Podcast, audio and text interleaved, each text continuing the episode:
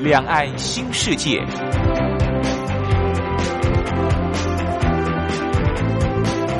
这是一个让您打开视野、胸怀两岸、放眼全球的云端世界。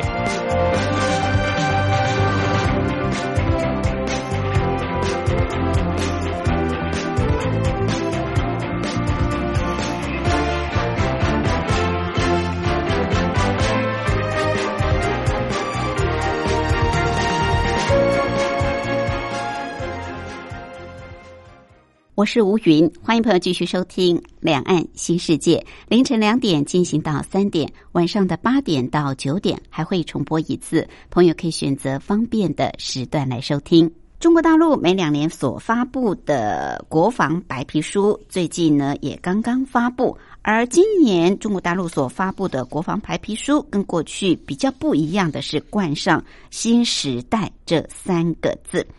而且在这部白皮书里面，中共国防部的官员特别强调，白皮书是有助于国际社会来了解中国军力发展，能够化解中国威胁论。不过，我们也知道，实际的形势是中共在亚太跟南海的持续扩增军事力量，已经引起周边国家的关注跟防御。所以，到底能不能够化解？还有这部最新的。中国国防白皮书把对于台湾问题的描述更加的提前，对台政策跟作为上篇幅也比过去要增加很多，措辞更加的严厉。这显示中共方面认为目前的两岸关系。是相当严峻跟具有挑战性，所以我们今天也特别针对中共所发布的新时代的国防白皮书，来邀请国立政治大学外交系李明教授来为我们做进一步的分析跟探讨。李教授是美国维金亚大学国际关系博士，曾经担任过国立政治大学外交系系主任、国际事务学院院长，现在是外交系的专任教授。好，教授将从各方面来带我们理解这新时代的中国国防白皮书啊，尤其是在呃中共所提到的，这是一部防御性的国防政策的白皮书。这为什么说是防御性的？还有白皮书里面特别提到中共军队现阶段所要承担的一些所谓新时代的任务。到底有哪些任务？甚至在两岸的部分，我想更是我们台湾地区民众所关心的。究竟中共是怎么来看待目前的两岸关系？好，在我们进入今天的主题单元之前，先进行今天的第一个小单元——两岸用语大不同，跟朋友来介绍相同事物在两岸的不同用语用词。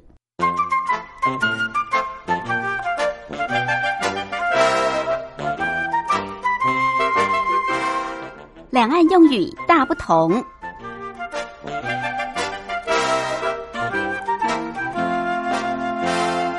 虽然中国大陆现在已经全面可以呃生二孩，也就是取消一胎化政策，那么大家都可以生第二个小孩。不过，这实施三十多年的一胎化政策，却为中国大陆创造了不少的专有名词，也让我们台湾地区听众呢，可能一听之下还真是难以理解。比方像是买生、买卖的买、生产的生。买生，它指的就是在一胎化政策下，宁愿受罚，仍然也要冒险再生育的情形，叫做买生。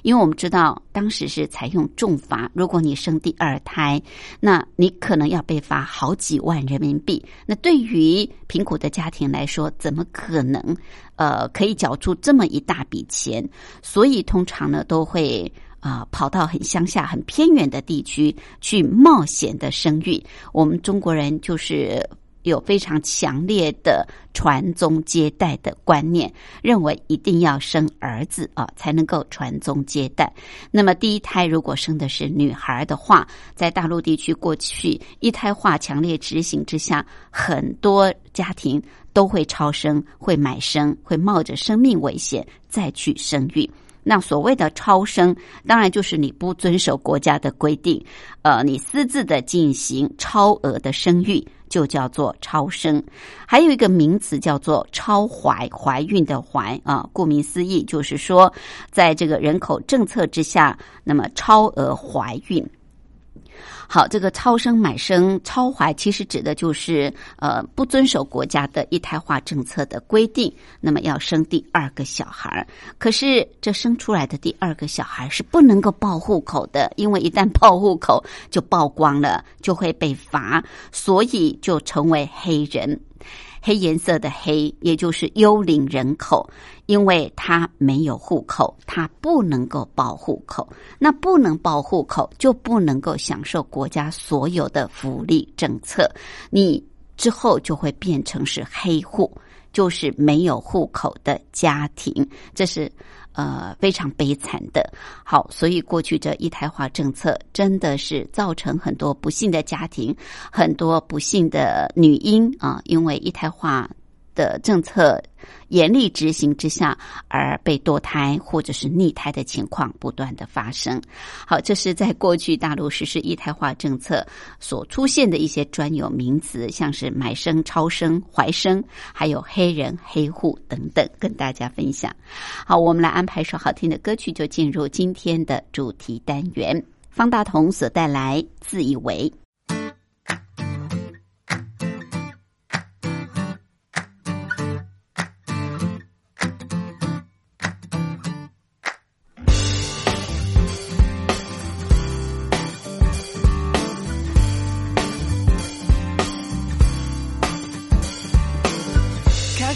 笑别太认真，我只是天生幽默，干嘛这样转过头不理我？好吧，宝贝，是我哪里做错，说错加搞错，冷静一下，别发火，不要生气，我说一百次对不起，不要叹气。吵架什么了不起？我说男生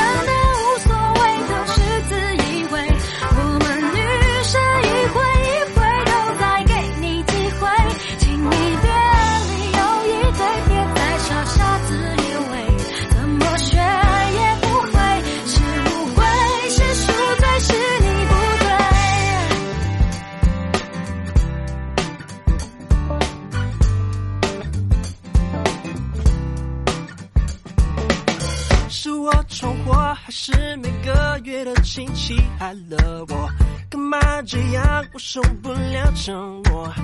哦，好吧，宝贝，就当作是我不对，怪我，拜托，来抱一下，别闪躲。不要生气，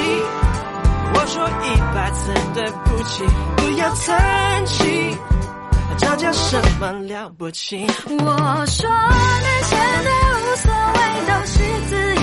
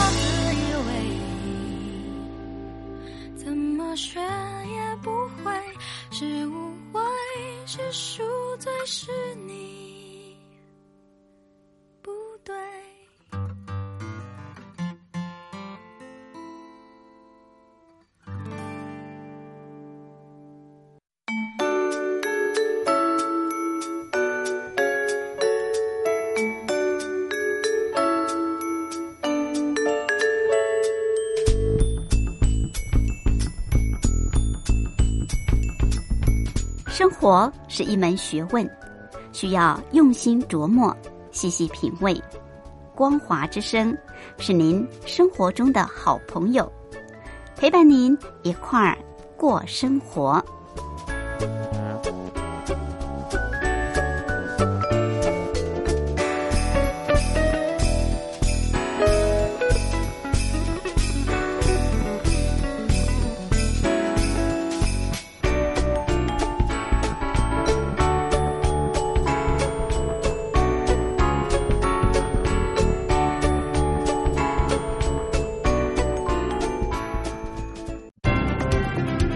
说两岸。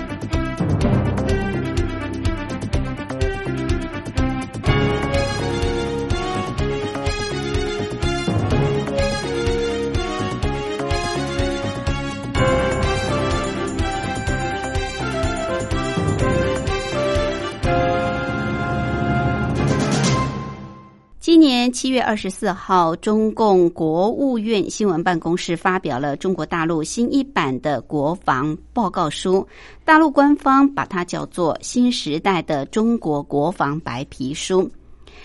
中共在一九九八年就曾经发布了第一部国防白皮书，往后每两年发布一次，一直到二零一一年，这期间一共发布了七本白皮书。题目都比较直接、简单、单调，大体上呢都是某某年份的中国的国防，像是二零零六年中国的国防、二零一零年中国的国防等等。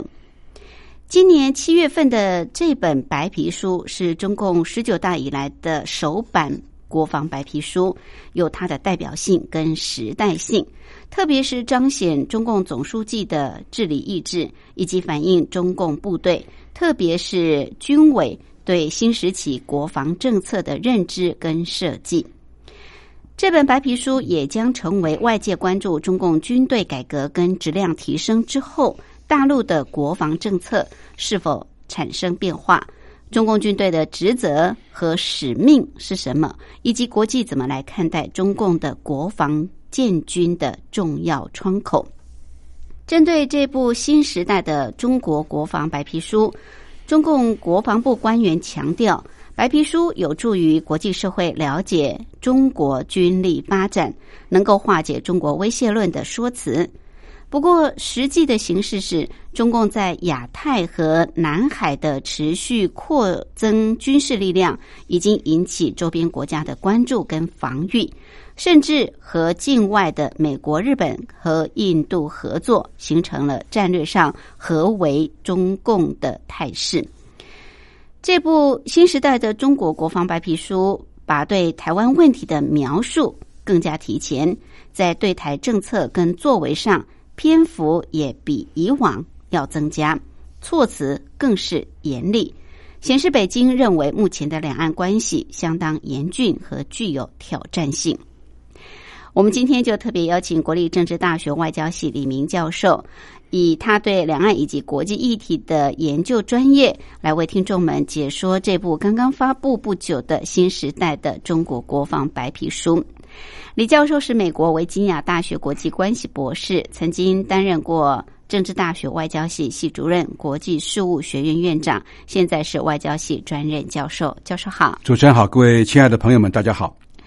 好，我想首先先请教授跟我们解释一下，为什么要用白皮书来称呼国防报告书这么重要的文件呢？那通常到底是有什么样的用意？呃，当然了，这个白皮书啊，呃，英文叫 White Paper 啊，呃，它这个一开始的时候啊，最早是一九二二年啊，英国的首相丘吉尔他开始发表的这个所谓白皮书。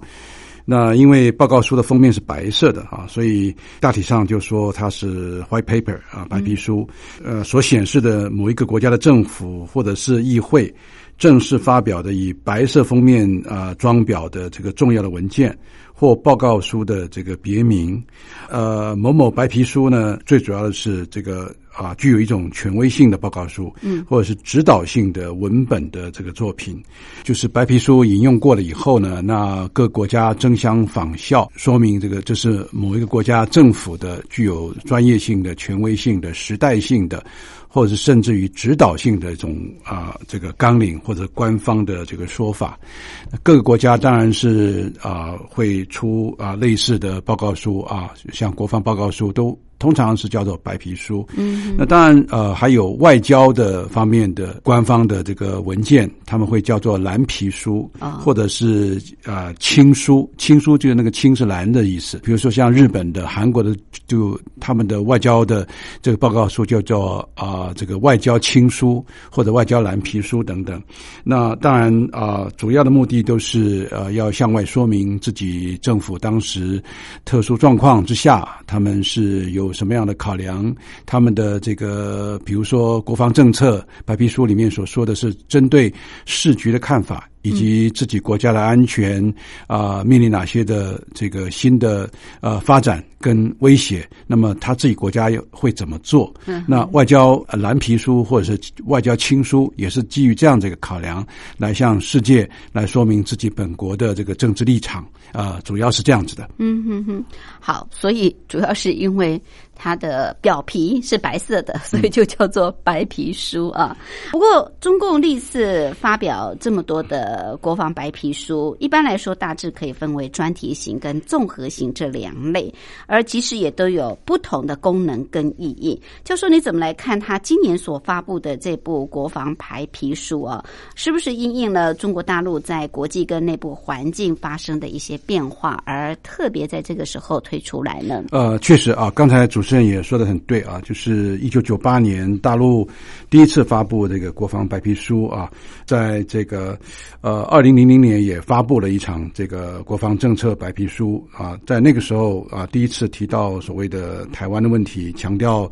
呃，所谓制造分裂，就是意味着不要两岸和平之类的啊。那二零一零年呢，还第一次谈到呃所谓建立两岸军事安全互信机制的问题，这是过去所没有的。呃，刚才主持人提到这二零一一年七部啊，那其实二零一三年啊，呃，习近平上来以后，呃，也有一部。二零一五年也有一部啊，所以更增加了两版的白皮书，所以一共是九部的白皮书，一共，呃，每次的白皮书呢，都呃会说到他们对于国际现实。特别是国际安全的这个呃体验，或者是他们怎么样去认识这个世界，还有呃当前中国大陆他们啊、如何来呃建军啊、不一定是备战啊，但是是要为了自己的国防安全来做更多的努力，还有包括怎么样去改善他们部队的素质，特别是军事改革、部队改革，还有参加国际的这个安全的啊、这个合作的活动。从呃性质上来说的话，大致上是有两个啊、那么主要的这个区分啊，比如说有专题型的啊、也有综合型的两种白皮书。嗯，啊、以这个比较近的二零一三年的跟二零一五年的啊，基本上啊、两个都是专题性的国防白皮书啊。是比如说，以二零一三年的这部啊、是啊、专注于中国武装力量的多样化的运用啊，所以它是比较专题性的，来啊、这个对于这个这个议题啊多加阐述。其中呢，第一次披露了啊、中国大陆陆军的机动作战部队人数和海空军人数，以及陆军集团军的番号，那更加的啊、彰显他呃愿意啊、把自己的这个中共的这个自己的这个国防的呃配备啦，或者是安置啦，还有国防的大体上的啊、就是说它的那个内涵啊，做更多的呃说明，这个是有意啊，向全世界啊，那么增进啊、中国大陆国防透明化的啊这个程度。那二零一五年呢，也是一种专题性的。啊，白皮书，呃，是继续打破惯例啊，发布呃名为《中国军事战略》。中国军事战略的这样这个专题型的白皮书，它倒不叫中国的国防报告书或者白皮书啊啊、那个二零一五年的中国军事战略的这个白皮书呢，第一次提到了海外利益攸关区的这个概念，特别提到所谓啊中国的核心的利益啊，并且把海洋、太空、网络的空间和核子力量列为四个重大的安全领域。而提到综合型的白皮书，这个个比较典型的就是最近一次啊，二零一九年七月二十四号，呃，这个所发布的所谓新时代的中国国防白皮书。那么这个是那么中国大陆政府啊，那么事隔八年以后再次发布综合性的国防白皮书，是习近平上来以后的第一次的综合性的白皮书。嗯，所以呃，这个虽然是专题性或者是综合性，但实际上都是要增进中国大陆跟这个世界各国所谓互相了解他们的国防建军的这个实际的情况，而最重要的一个目的就是昭告世界，中国大陆国防的建设主要是防御性的。好，所以相隔呃大概有八年之久，中国大陆又出了这本综合性的国防白皮书。但是很特别的就是说，一般来说就叫做国防白皮书啊，或者说像过去中共呃历年发布的白皮书，很简单的就叫做中国的国防。但今年不一样，今年还冠上了新时代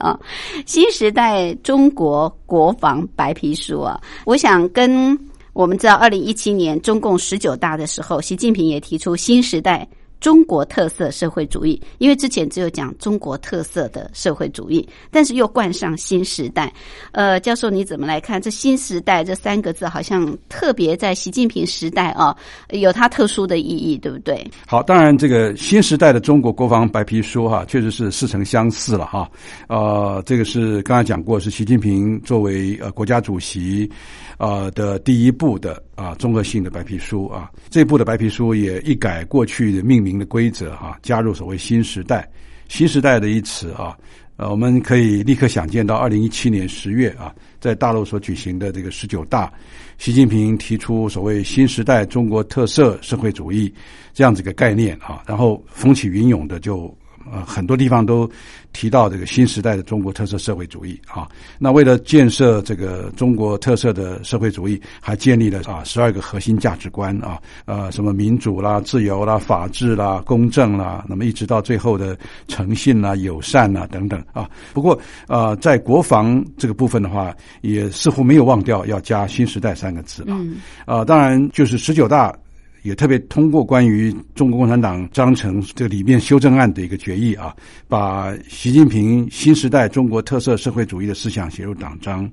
而新时代这样子一个词汇呢，之后呢，成为中国大陆宣传的使用最多的这样子的一个说法。嗯，而啊，这个这次的国防报告书啊，就是把它这个。呃，所有的这个东西把它夯不啷当加起来哈，啊，包括很多的这个内涵啊，就是啊，包括防御性的国防政策也要加“新时代”三个字啊，然后呃，又要履行什么样的新时代的军队标志的这个使命跟任务，这个也是加了“新时代”啊，呃，还有呢，就是说要怎么样去改革中国大陆的国防跟军队，还有怎么样合理的啊来啊这个支用这个啊有限的国防开支跟国防资源，还有最后怎么样来积极的啊，这个呼应啊，所谓建设新时代的这个世界的这个人类的共同命运体。这样子的一个概念的国防啊，所以啊，我们看啊，这个很多的都是新时代，很多都是新的这个词汇。但是，我想围绕着基本上还是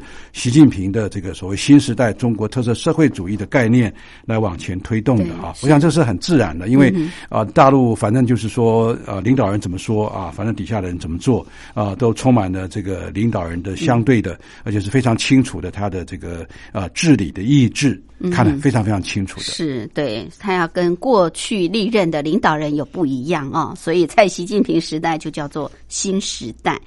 好。这个新时代的中国国防白皮书，刚教授也提到啊，就是事实上国防白皮书就是要阐述自己的国家的国防政策，也会对这个国际局势啊谈到他的看法，就是他面临可能是什么样的一个国际安全形势，还有就是自己的呃这个军力发展、国防建军等等部分。那到底这个新时代的中国国防白皮书对于目前国际环境是如何认知的？还有更重要的就是。白皮书提到的是，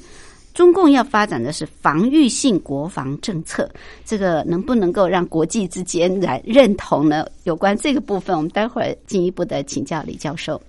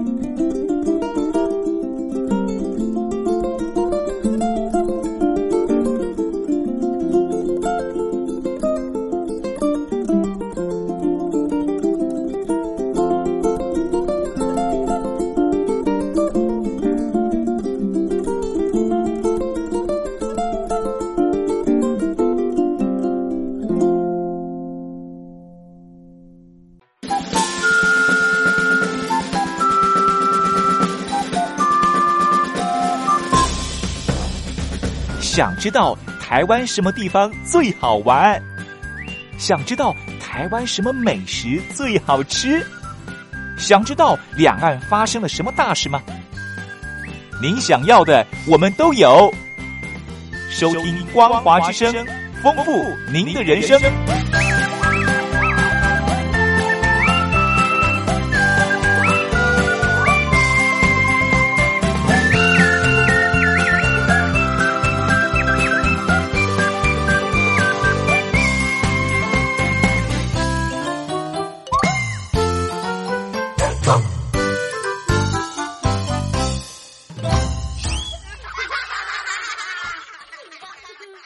我是吴云。我们今天节目的贵宾是国立政治大学外交系李明教授。李教授是美国维吉尼亚大学国际关系博士，曾经担任过政治大学外交系系主任、国际事务学院院长，现在是外交系的专任教授。李教授特别针对在今年七月二十四号。中共国务院新闻办公室所发布的二零一九年中国大陆的最新的国防报告书啊，把它叫做新时代的中国国防白皮书。那么，针对白皮书的一些重要的内容来跟我们做分析跟探讨。这部白皮书呢，其实有两万七千字哦，也不少了。那也分了好几个部分。那刚刚教授也跟我们提到，为什么会叫做白皮书，而不叫做黄皮书，或者是黑皮书或蓝皮书啊？呃，主要是因为这个颜色的关系哦，因为这部书的这个封面就是白色的，所以叫做白皮书。好，不过比较有意思的就是这部白皮书呢，叫做《新时代的中国国防白皮书》啊，这跟过去我们所听到的大陆所提到这个白皮书都叫做中国的国防有很大的不同啊。刚刚教授也跟我们解释了它的意义在哪里。那么，这个新时代的中国国防白皮书到底怎么来看待中国大陆目前所面临的国际环境呢？呃，当然，我将这个呼应刚才主持人的说法啊，这个白皮书就是白色的封皮啦，但实际上的里边啊，也都可以看到它是这个呃，等于是白底黑字啊。嗯，我想它所强调的是一种庄严呐，啊，正式啦。呃，严谨又不花俏啊，把这个所谓啊政府所要讲的、所要想的啊，就是实际的一个状况啊，呃，原原本本的把它说出来，把它交代出来啊。是啊，那么有别于其他的颜色啊，但我刚刚讲了这个。呃，有这个外交的蓝皮书啊，还有啊，比如说是每个国家它的这个呃防疫部门啊，或者是卫生部门所出版的黄皮书等等啊，都是有点差别啊、区别的啊。呃，刚才呃主持人问说啊，怎么样啊看呃中国大陆去理解国际环境啊？当然啊，在这个呃最新一期的这个新时代的中国国防白皮书前言也写的很有意思啊。前言又加重了所谓“新时代”这三个字的这个诠释啊，比如说一开始前言虽然只有两小段了，但是也很这个严谨啊。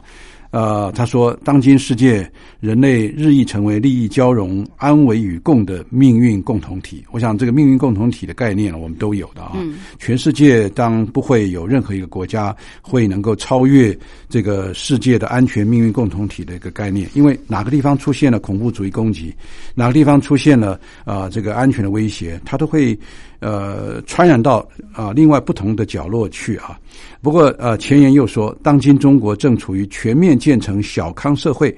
开启全面建设社会主义现代化国家新征程的关键阶段。嗯，我想这是在指的是中国大陆了啊。是。那么又说，中国特色社会主义进入了新时代。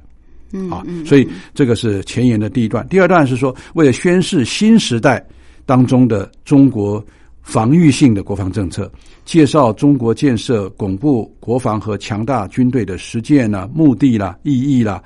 呃，为了增进国际社会对中国国防的了解，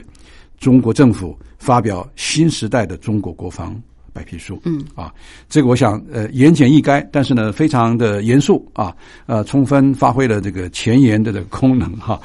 呃不过那个对于国际安全形势的认知啊，呃也提到了说啊，当今世界正经历了百年来未有之大变局，啊世界多极化、经济全球化、社会信息化、文化多样化啊深入发展，而和平。发展、合作、共赢的时代潮流是不可逆转的。但是呢，反过头来说，国际安全确实面临着一些不稳定和这个不确定性，这个也是非常突出的。而且又特别强调说，世界并不太平。呃，也提到了说，呃，各个国家都是要求呃稳定、求和平啊、求均衡、求发展。这个虽然都是普遍的社会、国际社会的这个要求，但是呢，霸权主义、强权主义、单边主义呢，却经常抬头，而地区的冲突跟局部的战争仍然持续不断啊。那么，关于亚太地区呢，也特别提到亚太各国命运共同体的意识也增强了。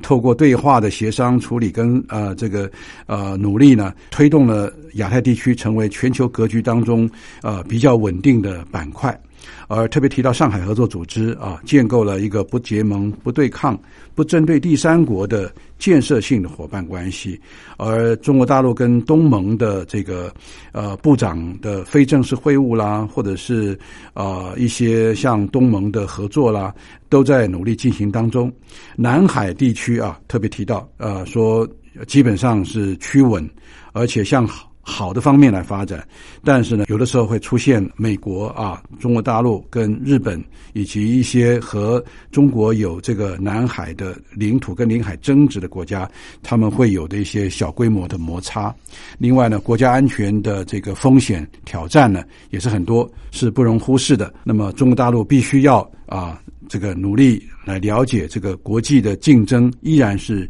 相当激烈的，必须要推动啊防御性的这个共同努力来增进。不但是中国大陆的国防安全，也是增进这个世界的国防的合作。嗯，好像还蛮宣传中国大陆在这个对于国际环境当中哦，它肩负起这个国际安全的重责大任啊。不过，刚刚教授也提到，在前言里面还提到中国大陆的国防白皮书是防御性的国防政策。说到这个防御性国防政策，我想可能蛮难让，尤其是台湾民众相信是属于防御性的啊。中国大陆的这个国防白皮书这一次到底提出什么样的国防政策？那么提到防御性国防政策这样的字眼、这样的说法，是不是有一些自我设限，还是说它是比较隐藏式的一个说法呢？呃，当然了，从大陆来说的话，呃，提到。呃，防御性的国防政策来说是自我设限，是自我节制自己的权利。嗯，而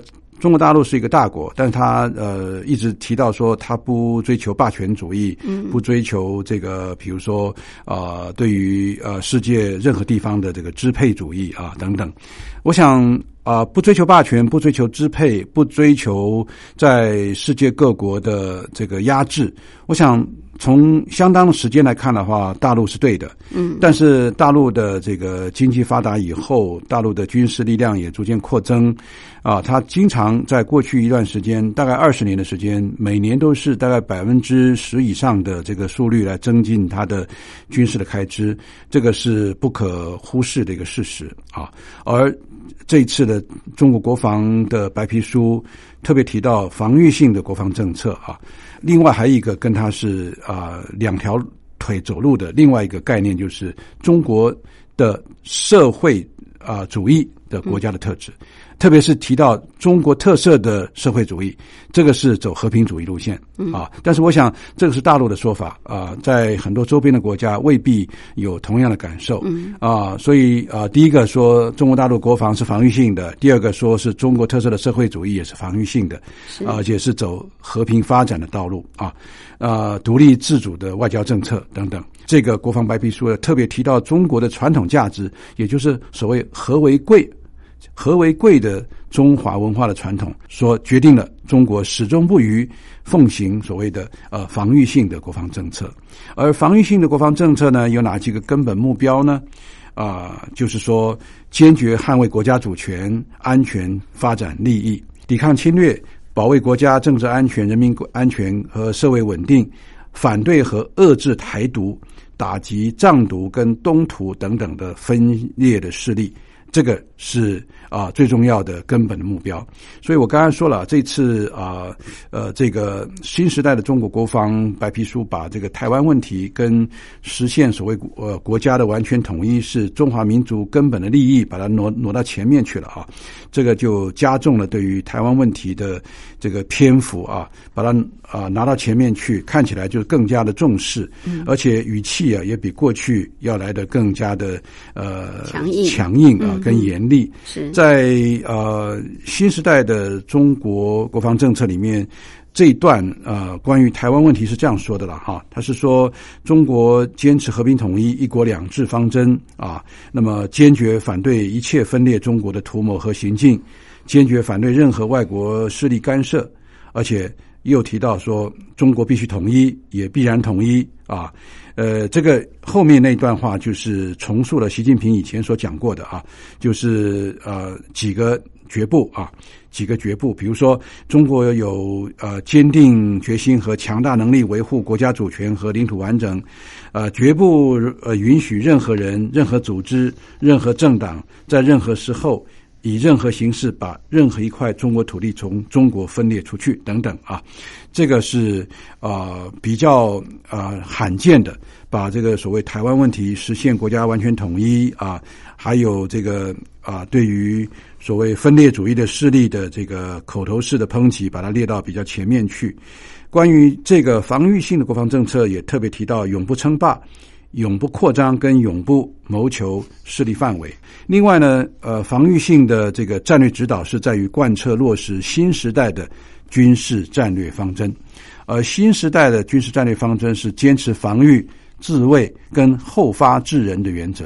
实行积极防御，坚持人不犯我，我不犯人，人若犯我，我必犯人的这个原则，强调遏制战争跟打赢战争相统一，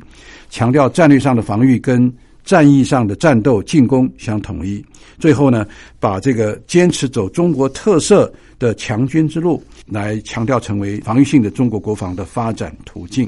那么最后一个就是关于防御性的这个理念呢，就是说它的世界意义在于服务构建人类命运共同体，而不是以中国的这个本身的利益来作为出发点。所以这个就是一直在提所谓为什么叫做防御性的国防政策，道理在这里。我想主要是因为中共想要消弭国际之间一再大家所呃提到的中国威胁论嘛，那么希望呃能够化解大家对中国是一个在经济发展之后变成这个国际之间哦一个军事强权的时候会威胁到周边甚至是国际的这个安全，所以才特别提到呃这部白皮书是属于防御性的国防政策。好，不管怎么样，其实我想写归写啊，实际的作为大家呃会去检验。那么你白皮书所说的是不是你真正是呃坚持走和平的道路啊？我想在两岸或在国际之间，大家怎么来看，或者说是不是中共有一些作为，让大家真的觉得说，你尽管白皮书这么写，我们还是不相信呢？有关这个部分，我们待会儿休息过后进一步来请教李教授。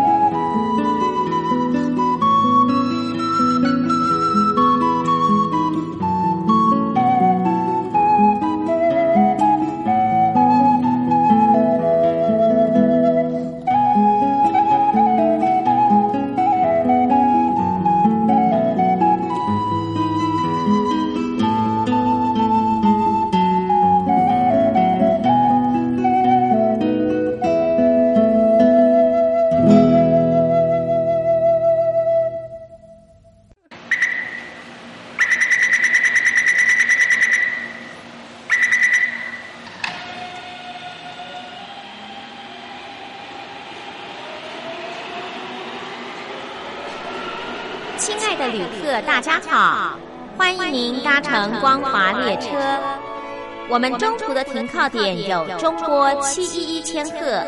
九八一千赫、八零一千赫、八四六千赫以及短波九七四五千赫。希望您随时利用这些频道上车，和光华之声的朋友们一起翱翔天际。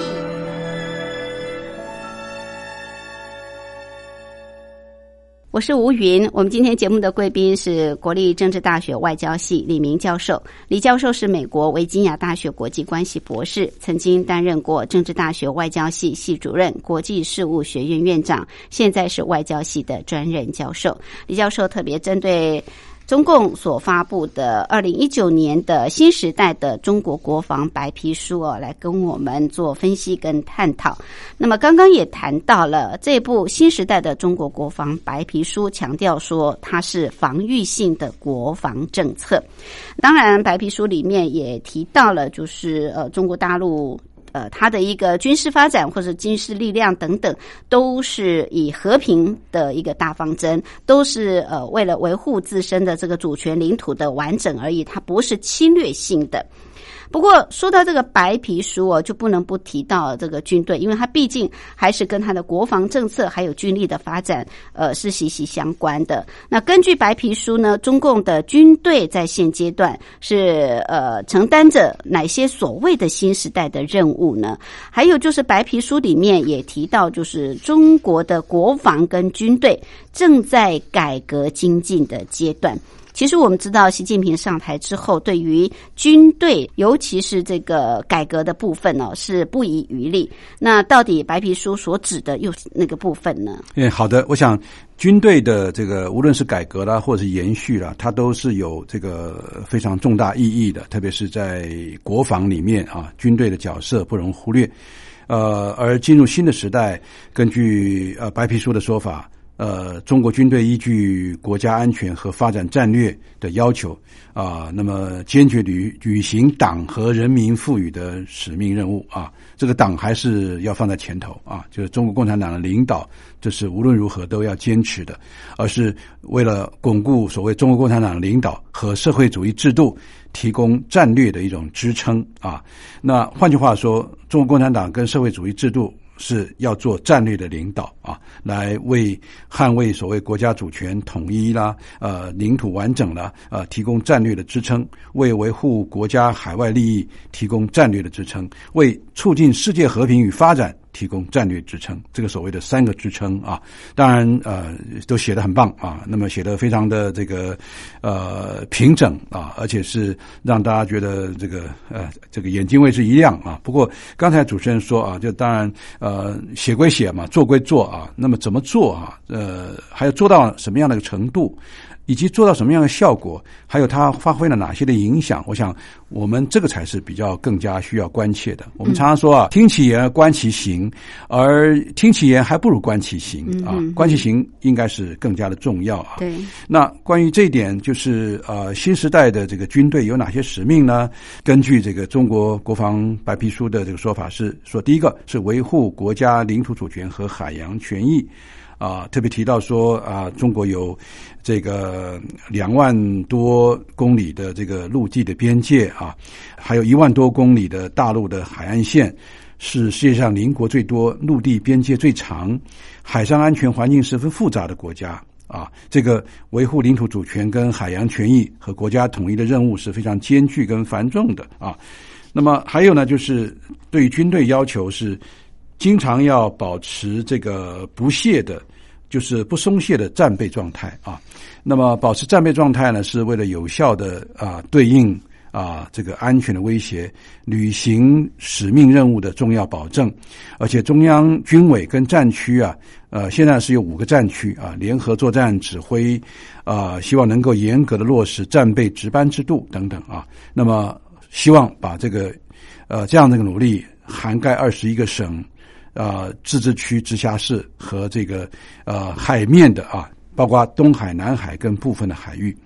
那么再其次呢，就是开展实战化的军事训练啊。那么这个是基本的这个实践活动，要更加的有严格的军事训练，坚持把军事训练摆在重要的位置上面，而牢固的树立战斗力这个唯一的根本的标准，完善军队的训练跟标准的体系啊等等啊，我想这个是呃算是战术性层次的啊。那么还有就是维护重大安全领域的利益啊，重大安全领域呢还包括呃这个中国的核力量啊，还有太空的这个啊这个安全啊。还有边境的安全，这都是呃非常啊这个值得关注的这个某一些地区的的这个安全的这个威胁也好，或者是安全的维护也好，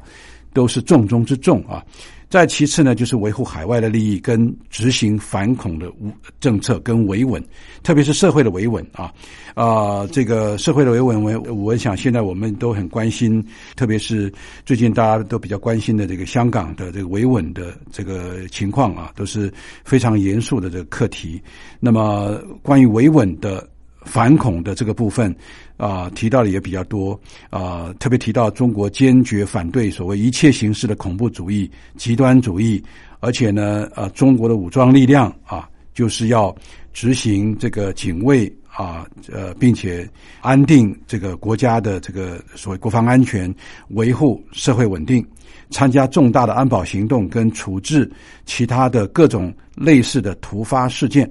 包括啊，防御恐怖活动，包括这个援助各个方面啊，像医疗啦、运输啦、核生化的检测，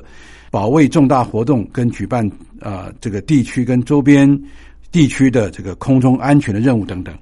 不一而足哈。我想这个是大陆的军队啊，其实是啊他们的这个任务是很繁重繁多的啊。当然，我们也看到这个是非常不容易做到。但是军队如果出动的次数过多或过大，规模过多的话，恐怕少不了也会引起各方对于所谓中国大陆是不是啊出现中国威胁论的这样的一个说法跟顾虑。是。好，白皮书哦是每两年就会发布一次。那每一次发布的时候，尤其是国防中国大陆的国防白皮书，一定都会提到台湾方面啊。呃，今年当然呃也提到了。而根据环球网说，跟二零一三年、二零一五年所发布的那两版白皮书来比的话，今年的这部新时代的中国国防白皮书呢，对于台湾问题的描述。位置更加提前了，篇幅更多了，措辞也更严厉了。刚刚教授也都提到了。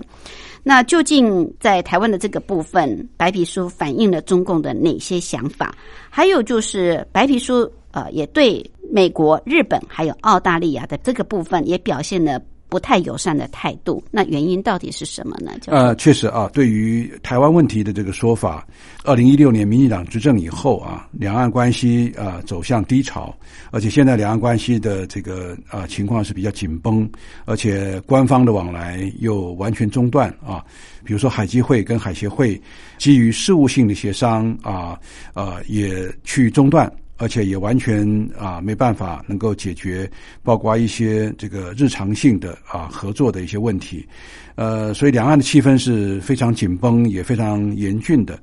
呃，在这一次的呃新时代的中国国防白皮书里面，批判台湾是非常非常严肃，而且非常严重的，但还要再加批判台湾所谓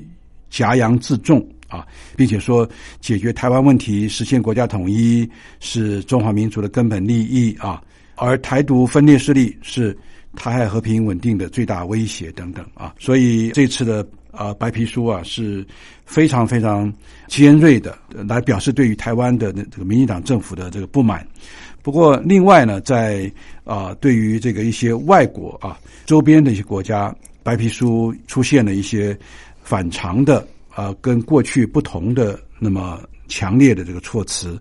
呃，白皮书表示，呃，这个美国、日本和澳大利亚不断的加强在亚太地区的军事存在和联盟，相关的举措带来这个地区的所谓不确定性跟安全的这个威胁啊，我想这个可能会引起到一些啊不必要的一些冲突啊，即使是口头的冲突，都很可能出现。白皮书又提到说，呃，美国跟韩国啊部署这个萨德导弹防御系统，严重破坏了亚太地区的战略平衡。而他们的目的不仅不仅仅是对准了北韩，而且是涵盖了中国大陆跟俄国的远东。呃，报告还指出说，日本呢一直啊、重新解释他这个第二次大战以后的这个宪法啊、想要放宽对于军队的限制，而这个对于啊、全世界来说，包括中国大陆啊、都会觉得这个是不是日本重新武装的开始？嗯而对于澳大利亚。则抨击说，澳大利亚通过加强与美国的联盟跟他的军事接触，寻求在呃东亚跟亚太地区发挥更大的这个作用啊。所以这些论点呢、都很可能会那么造成一些周边国家的不同的看法。那当然。啊，并没有提到印度啊，也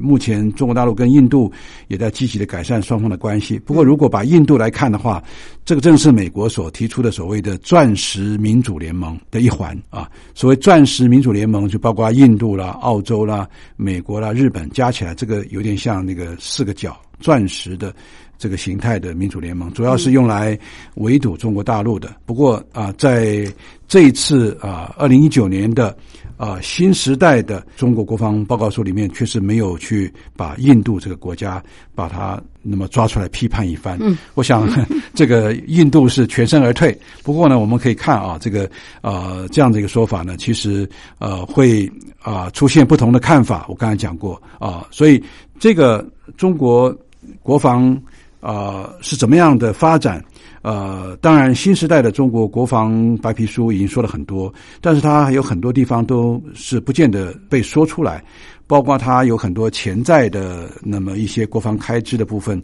却未必是在整个的这个国防报告书里面能够完全来这个涵盖化啊，对对有那么它的透明化还是有一些啊，大家还是质疑的，对，还是不够的哈。大家还是质疑它的这个透明度还是不太够。嗯，而且呢，啊，他所说的这个中国国防是不是真的是走向防御性的？这恐怕呃，就说不同的国家会有不同的感受。对我想呃，这样子的一个中国国防白皮书哈，呃，我们看了以后必须要做更缜密的啊、思维，更审慎的来探讨，才能够呃看到出它的全貌。嗯，